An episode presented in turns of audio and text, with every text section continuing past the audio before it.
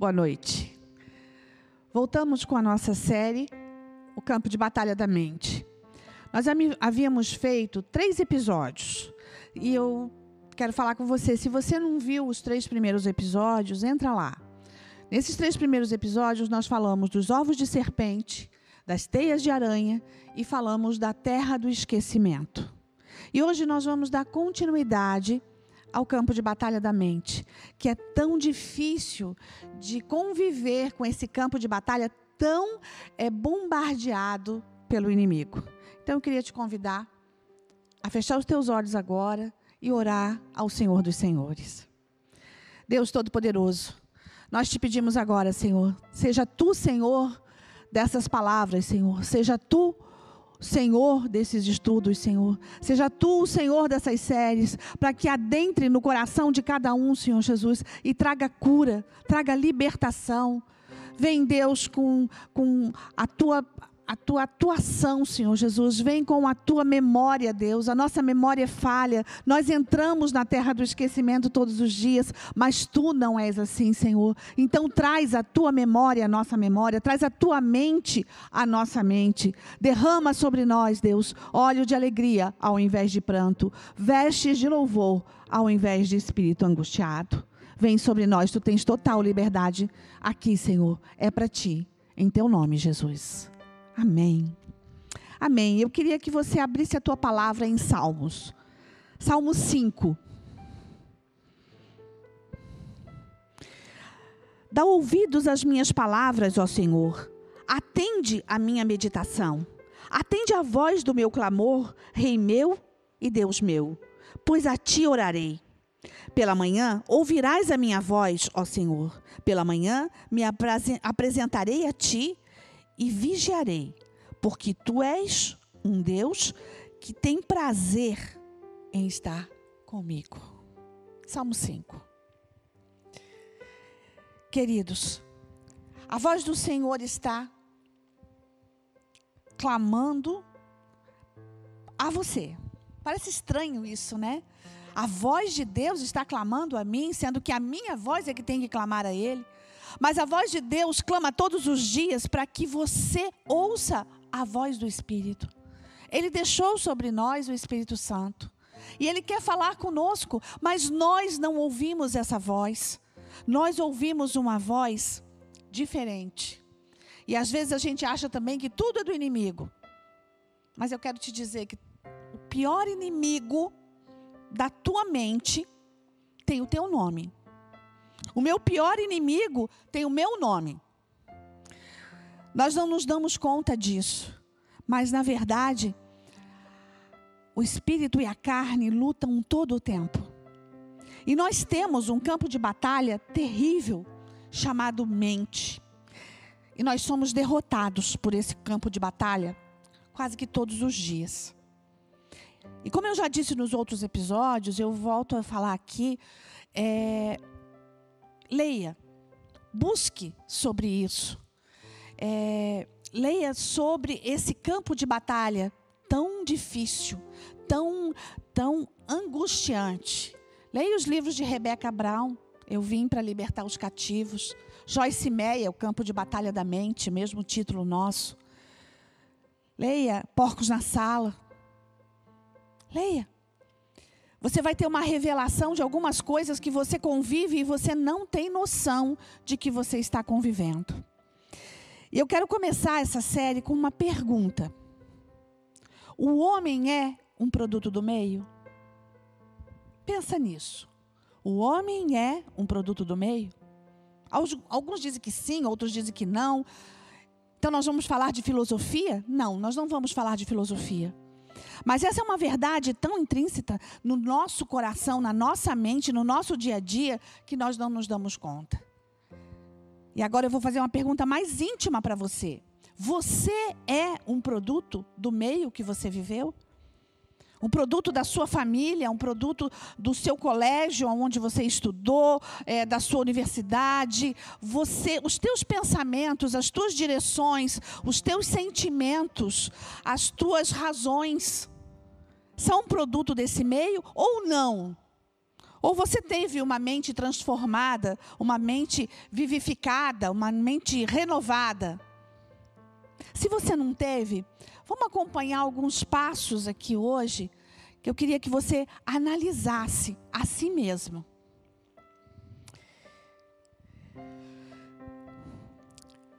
Um menino criado, uma criança, né? Um menino, uma menina, criado por uma mãe que tem problemas de psicopatia.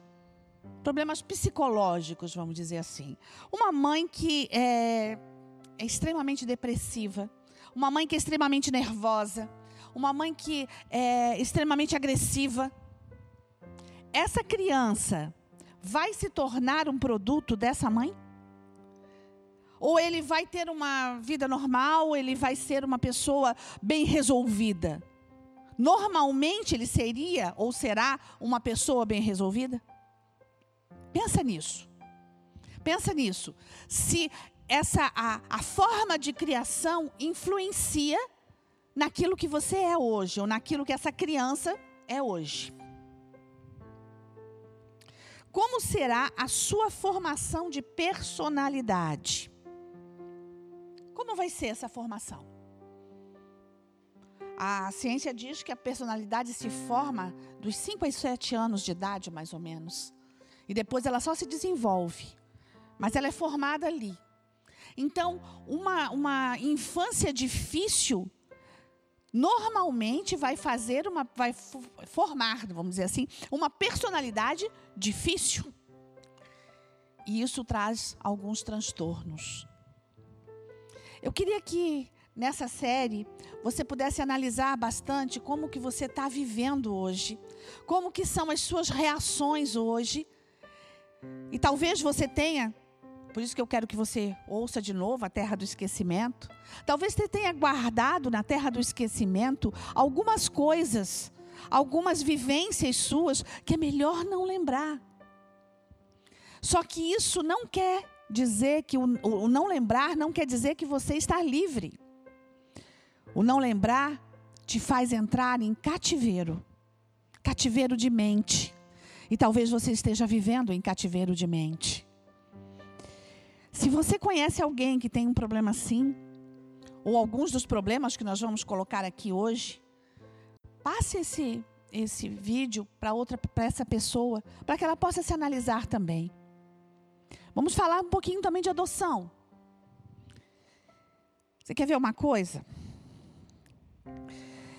Uma criança adotiva. Ela foi adotada. Não se sabe se ela nasceu com é, algum problema genético ou não. Não se sabe quem foram os pais dessa criança. Não se sabe qual a raiz familiar dessa criança. Essa criança nasce e ela é entregue a uma outra família. E houve, então, algo chamado rejeição para essa criança. Essa rejeição pode ter sido já no útero, porque a mãe não queria o filho, pode ter acontecido durante toda a gestação. Depois a mãe não teve condição de cuidar desse filho por algum motivo, ou de saúde, ou de é, financeiro, ou ela entregou essa, a outra família. Essa outra família queria muito uma criança, ela recebeu essa criança, mas ela não conhece nada da outra família.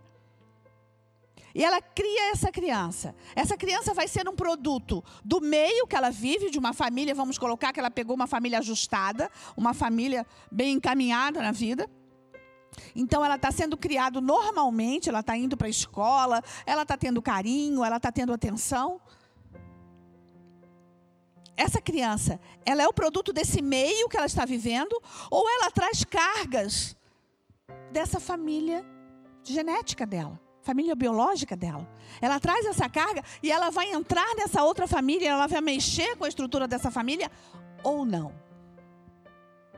Eu estou fazendo essas perguntas todas para você se analisar e você analisar as situações que você viveu ou que você conhece, que você vive.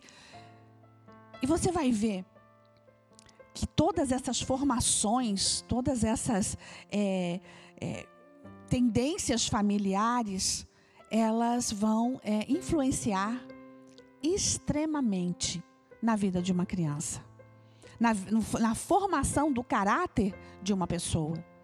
E mesmo que essa família que o adotou esteja tão certinha, tão, tão vamos dizer assim, família margarina, tudo perfeito aqui. Ainda assim ela traz algo chamado rejeição da família aqui.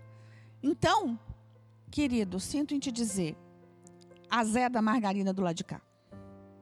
Azeda. Por quê? Porque a criança é ruim? Porque essa pessoa é ruim? Então não adote filhos? Não é isso que eu estou falando. Muito pelo contrário. Mas eu estou falando que, mesmo na criação dos nossos filhos biológicos, como na criação de filhos adotivos, nós temos que entender que nós trazemos uma carga é, genética, é, uma carga emocional e uma carga é, espiritual das famílias onde nós vivemos. Nós somos pais, mas os nossos avós, os nossos bisavós, é de geração em geração.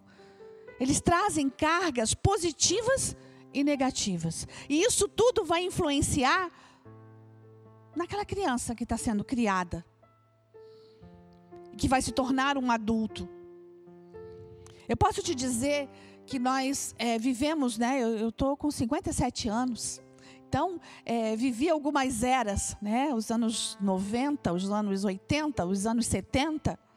Eu vivi isso aí. Eu nasci em 62. Os anos 60, eles foram marcados por drogas. Eles foram marcados por excesso de anticoncepcionais. E anticoncepcionais que eram é, é, de, de laboratórios ruins. E assim, muitas crianças nasceram com problemas. Muitas crianças nasceram já no ventre com dependência química. Anos 60 foi muito difícil. Anos 70 foram chamados os anos de é, loucura. É? Tudo era rock and roll, tudo era droga, tudo era permitido ou que se queria que fosse. Né? Os hippies invadiram. Era uma cultura diferente. Era um tempo diferente. Que estragou uma geração. Anos 80, houve um certo ajuste com relação a isso. Não que drogas tivessem terminado, não que é, é, as coisas tivessem é, acabado e ficaram, é, tudo, ficou tudo bem. Não. Mas era acumulativo, veio acumulando as coisas. E aí, nos anos 80, além de tudo que teve nos 70, nos 60, veio também uma perversão sexual extrema.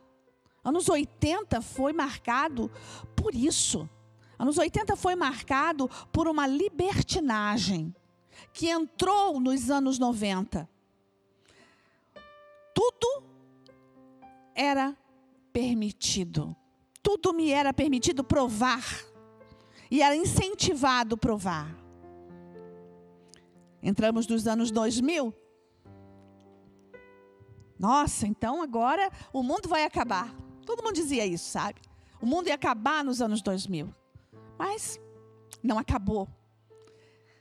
E tudo foi se acumulando. Estamos em 2020. E de repente Deus parou tudo. Vamos colocar dos 60, teve, né? Os 50, os 40, mas vamos colocar dos 60. Dos 60 até 2020, o trem estava em velocidade máxima. E de repente, tudo para. E nesse meio, eu quero que você analise a si mesmo. Como foi a sua formação? Você é o produto desse meio da, do, dos seus avós, dos seus bisavós que viveram nos anos 60, 70, 80, 90, 2000, chegamos em 2020? Ou você teve uma mente transformada pelo Espírito Santo? Ah, então as igrejas, as pessoas que aceitaram Jesus, todas elas estão com mente transformada. Como diz o meu João, bom se cesse. Bom se assim fosse. Sabe? Não, não é verdadeiro isso. Não é verdadeiro. Mesmo vivendo na igreja de Deus, mesmo vivendo é, com, com uma revelação profética, mesmo você tendo um entendimento bíblico, mesmo você tendo é, é, um, um, um, uma, um direcionamento dos teus pastores de que, olha, você deve ter uma mente transformada pelo Espírito Santo, uma mente renovada. Você deve é, é, estar em obediência. E a obediência traz cura, a obediência traz. Não é assim que funciona. Não é assim. Hoje, a igreja de Deus, ela funciona mais como um hospital de almas. As pessoas se achegam porque elas são produto do meio que elas viveram e elas, elas se achegam às igrejas porque elas precisam de cura, porque elas precisam de libertação. E eu quero te dizer, você também precisa. Você precisa de cura, você precisa de libertação. Nós tivemos é, final de semana retrasado na Estância Paraíso. E quem puder ir à estância, nós aconselhamos que vá. É tremendo, é tremendo. O, toda a, a, a faxina de alma que aqueles irmãos fazem lá, irmã Zenete, pastora Débora. É muito bom você ser, é, você passar por uma lavagem. E não é uma lavagem cerebral, é uma lavagem de alma. Nós somos machucados de alma, nós somos feridos de alma, nós somos feridos de guerra, mesmo na igreja. E nós precisamos que essas feridas sejam lavadas. Nós precisamos que as nossas, as nossas mazelas sejam retiradas. Senão passa ano após ano e eu não tenho a revelação daquilo que Deus quer para a minha vida. Abre a tua Bíblia em Deuteronômio 28. Deuteronômio 28 ele vai falar da bênção e da maldição. Eu não vou ler todo o texto, mas eu gostaria que você lesse todo o texto. Na sua casa, volta aí depois que terminar aqui a série e lê todo o Deuteronômio 28. Mas agora eu vou ver alguns versículos. 28:1 e será que, se ouvirdes a voz do Senhor, o teu Deus, tendo cuidado de guardar todos os seus mandamentos que eu te ordeno hoje, o Senhor, o teu Deus, exaltará sobre te exaltará sobre todas as nações da terra. E todas essas bênçãos virão sobre ti e te alcançarão, quando ouvires a voz do Senhor, o teu Deus. Bendito serás na tua cidade e bendito serás no campo. Bendito o fruto do teu ventre e o fruto da tua terra, e o fruto dos teus animais, e a criação das tuas vacas, e o rebanho das tuas ovelhas. Bendito o teu cesto e a tua amassadeira. Bendito serás ao entrares, e bendito serás ao sair. Ao saíres. O Senhor entregará os teus inimigos que se levantarem contra ti, feridos diante de ti. Por um caminho sairão contra ti, mas por sete caminhos fugirão diante de ti tudo isso vai acontecer e continuam-se as bênçãos no capítulo 28. Mas é, e será que se ouvirdes a voz do Senhor, o teu Deus, tendo cuidado em guardar os seus mandamentos, os mandamentos que eu te ordeno hoje, o Senhor, o teu Deus, te trará essas bênçãos. Continua no mesmo capítulo 28. E você vai, o, você vai ver o contrário dessas bênçãos. 15. Será, porém, que se deres ouvidos à voz, se, perdão, se não deres ouvidos à voz do Senhor teu Deus, para não cuidares em fazer todos os seus mandamentos e os seus estatutos, que hoje te ordeno, então sobre ti virão todas as maldições e elas te alcançarão. Maldito serás na tua cidade, maldito serás no campo, maldito no cesto, nas tuas amassadeiras, maldito o fruto do teu ventre e o fruto da tua terra, e a criação das tuas vacas e os rebanhos de tuas ovelhas. Maldito serás ao entrares e maldito serás ao saíres. O Senhor mandará sobre ti a maldição, a turbação ou a tribulação e a perdição em tudo que pisares, e, a, uh, e a tua mão para fazer, tudo será ruim, até que sejas destruído e até que repentinamente pereças por causa da maldade das tuas obras com as que deixaste. E aí continua todas as maldições. Que Deus ruim esse? Que Deus juiz esse? Que vai falar e vai jogar essas maldições? Querido, o Senhor não está jogando essas maldições. Ele está dizendo que existe uma escolha. Eu escolho a bênção ou eu escolho a maldição. Só que entre eu escolher a bênção e eu escolher a maldição, existe isso aqui: o campo de batalha da mente.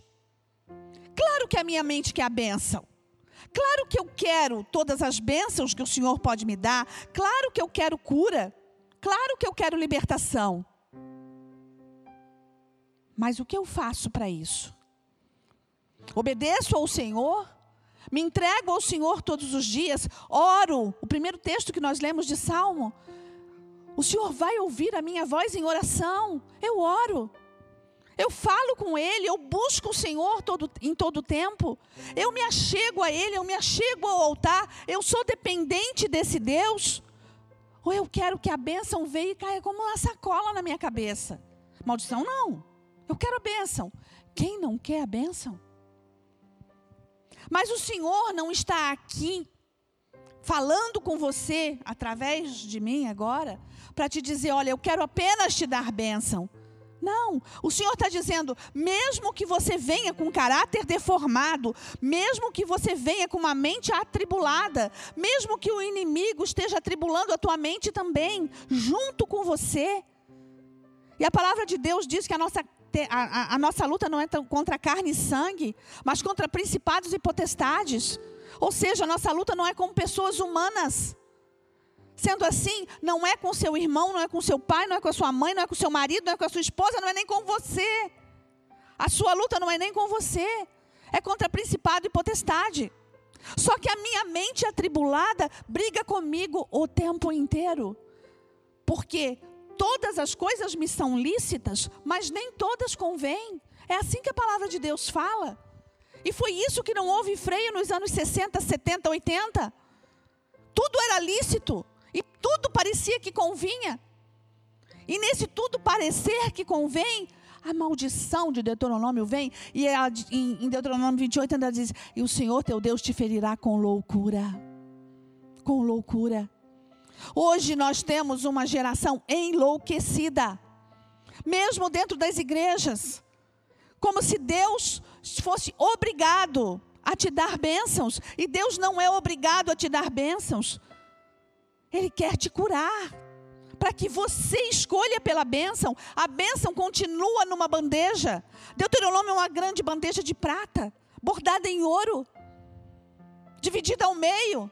Todas as bênçãos estão aqui, todas as maldições estão aqui. Escolha você a bênção. Mas essa bênção precisa ser conquistada. E quando eu, essa bênção é conquistada, eu vou conquistar como? ali no altar de Deus, aqui através dessa palavra, orando essa palavra. Salmo 5, eu vou orar todos os dias, o Senhor vai ouvir a voz, a minha voz todos os dias, então eu vou ouvir a voz de Deus, eu vou optar pelo melhor de Deus na minha vida. Então, rejeição, depressão, psicopatias, é, toque, sabe? Tanta, tantas doenças mentais, tantas, tantas situações de dependência de mente, de dependência emocional das pessoas para com pessoas, das pessoas para com coisas. Cinco coisas, as pessoas são dependentes de dinheiro, as pessoas são uh, desestabilizam pelo medo de perder o que tem. Claro que ninguém quer perder nada. Ninguém quer perder o que tem, nós gostamos daquilo que nós temos, nós gostamos daquilo que nós é, construímos. Mas a partir do momento que isso é maior do que o meu Deus, isso é um ídolo. E o ídolo é feitiçaria. Qualquer coisa que se torne um ídolo é feitiçaria. E essa feitiçaria entra nesse campo de batalha da mente e eu sou vencido por esses ídolos todos os dias. A minha mente entra numa ebulição tão grande que eu não consigo mais me entender e eu perco a minha identidade. Sabe? O campo de batalha da mente, ele acontece principalmente porque eu perdi a minha identidade. Eu não sei quem eu sou. Eu não sei quem eu sou diante do Senhor. Se você não viu a palavra de domingo passado, ouça. Ouça. Vai lá, veja no vídeo, nós temos nosso canal, olha lá. Sabe o que está falando? Você é filho. Você é filho. O título é Um Tempo Antes do Tempo. Porque antes de qualquer tempo, Ele te fez filho. E você não pode perder essa identidade, porque você vai desestabilizar. Quem perde a identidade de filho se torna bastardo. Sabe o filho adotivo? Voltamos para o filho adotivo que a gente começou falando. O filho adotivo, ele pode ter tudo do bom e do melhor, ele pode ser amado, ele pode. Todo, toda a família, os avós vêm, trazem presentes e querem, e dão o melhor colégio, dão tudo. Ele continua sendo um bastardo dentro de casa. Porque ele quer conhecer os pais biológicos, e quando ele conhece os pais biológicos, ele não gosta do que ele conheceu. Porque aí ele confronta o, o, a família com aquilo que ele não teve, mas também não quer ter. Porque afinal de contas, aqui rejeitou, aqui não rejeitou, mas ele rejeita, porque o rejeitado rejeita. Sabe? Assim como eu falei do, no, nos outros episódios, o abusado se torna um abusador. O rejeitado se torna alguém que rejeita. Alguém que a rejeição se transforma em rebelião. E a rebelião é igual a pecado de feitiçaria. Campo de batalha da mente. Você pode entender isso que eu estou te falando? Você pode entender que você pode estar vivendo isso tudo e você não está se dando conta disso? Aí a tua mente vira teias de aranha que você não consegue sair dessas teias de aranha? Você não consegue se libertar disso?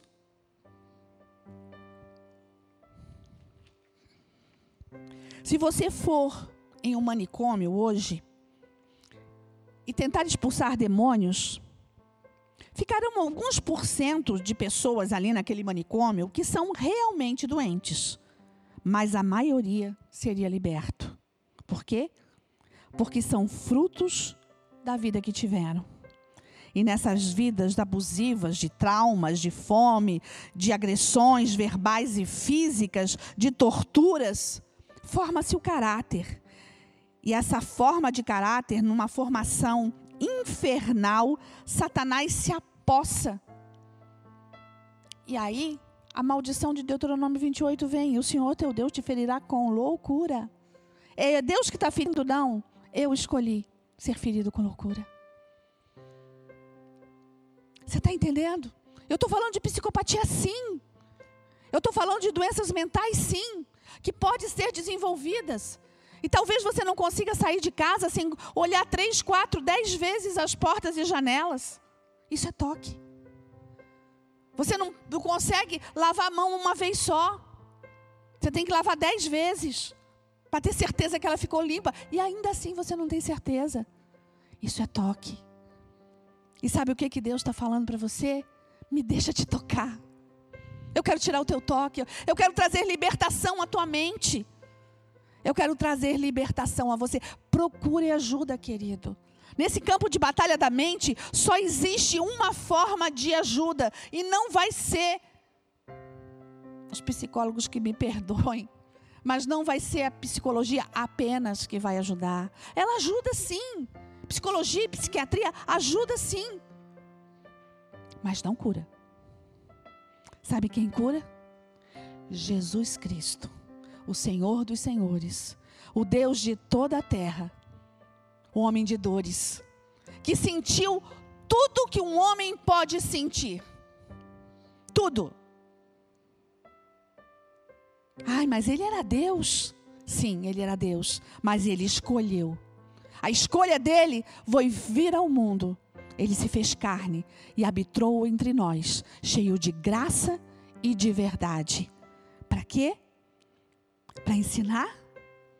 Para ensinar cura, para ensinar libertação, para deixar nessa terra o, o agente maior de cura chamado Espírito Santo. E não existe médico, não existe hospital, não existe clínica, não existe ninguém que possa trazer cura imediata como o Senhor Jesus. Você pode ter certeza disso.